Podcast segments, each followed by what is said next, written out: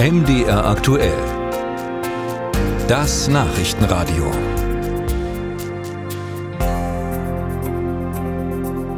Die Bundesregierung wird auch immer wieder dafür kritisiert, zu wenig und zu spät Waffen an die Ukraine zu liefern. Tatsächlich aber steht Deutschland im internationalen Vergleich relativ weit vorn, zählt neben den USA und Großbritannien zu den größten Unterstützern.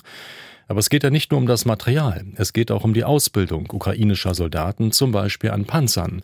Auch hier leistet Deutschland Hilfe. Wie genau, das hat die Bundeswehr in Sachsen-Anhalt jetzt vorgeführt. Kai Clement berichtet. Nur sechs Wochen Ausbildungszeit in Deutschland am Kampfpanzer Leopard 1, dann die Rückkehr in die Ukraine und die Aussicht, bald in einem Panzer an die Front zu fahren. Es ist schwer vorstellbar, was in Soldaten wie diesem 32-jährigen Mann vor sich geht. Ich wohne in Ost der Ukraine. Ich habe eine Frau und äh, sechsjährige Sohn. Wie erlebt er das Training hier in Sachsen-Anhalt? Ist es wenigstens ein wenig Abstand vom Krieg?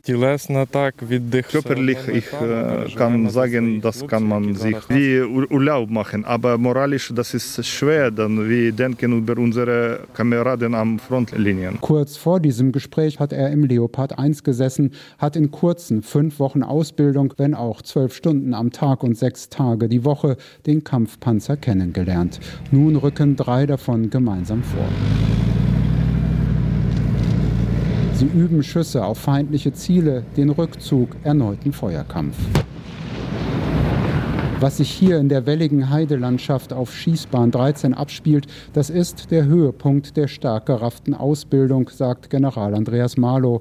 Er leitet die europäisch getragene Ausbildungsmission in Deutschland. Von meinem fachlichen Standpunkt aus, ich bin ja nun auch Panzermann, fand ich das durchaus beeindruckend, wenn man sich vor Augen hält, dass das hier Soldatinnen und Soldaten sind, die gerade mal jetzt fünf Wochen auf diesem Waffensystem ausgebildet worden sind und jetzt hier schon im Zugrahmen, also drei Panzer gleichzeitig, hier den Feuerkampf geführt haben. 15 von 17 Zielen haben sie auf Anhieb getroffen. Dabei ist hier jeder dritte ukrainische Soldat in seinem normalen Leben, soweit es das noch gibt, Zivilist. Die Bundeswehr hat die älteren Modelle des Typs Leopard 1A5 schon lange ausgemustert. So müssen auch die deutschen Ausbilder erst wieder rückwärts lernen Nationen, wie das General Malo nennt. Unterstützt werden sie von Dänen und Niederländern. Bis Ende 2024 hat die EU sich auf die Ausbildungsmission festgelegt. Das aber wird kaum reichen, glaubt der niederländische General Martin Bonn. Kein Krieg ist so schnell vorbei.